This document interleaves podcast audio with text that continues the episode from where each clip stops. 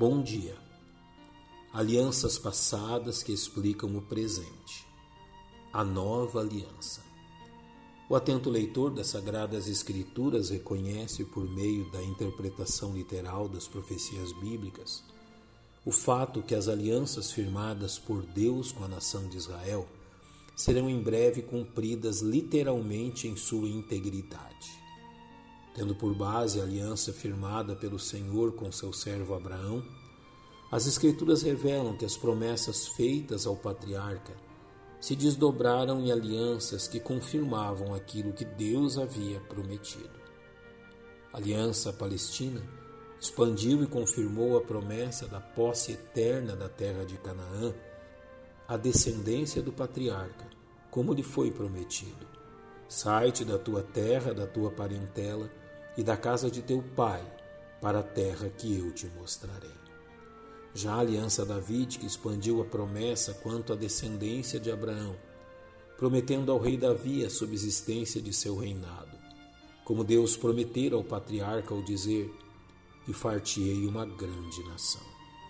Finalmente, a quarta das grandes alianças firmadas por Deus com a nação de Israel e chamada de Nova Aliança, trata da promessa feita ao patriarca de que em ti serão benditas todas as famílias da terra, e declarada pelo profeta Jeremias: Eis que dias vêm, diz o Senhor, em que farei uma aliança nova com a casa de Israel e com a casa de Judá. Esta nova aliança, feita por Deus com a nação de Israel, ainda espera seu cumprimento futuro, quando o Senhor Jesus vier estabelecer seu reino estendendo-se por mil anos. A confirmação desta aliança pode ser vista no capítulo 37 do livro de Ezequiel, dizendo: Eis que eu tomarei os filhos de Israel dentre os gentios, para onde eles foram, e os congregarei de todas as partes, e os levarei à sua terra. Israel será governada por um rei, não voltando à idolatria que marcou seu passado, sendo purificado pelo Senhor. É prometido à nação de Israel que ela habitará para sempre em Canaã, provando de paz. Neste tempo, o templo será reconstruído e Deus estará entre eles, como diz Ezequiel.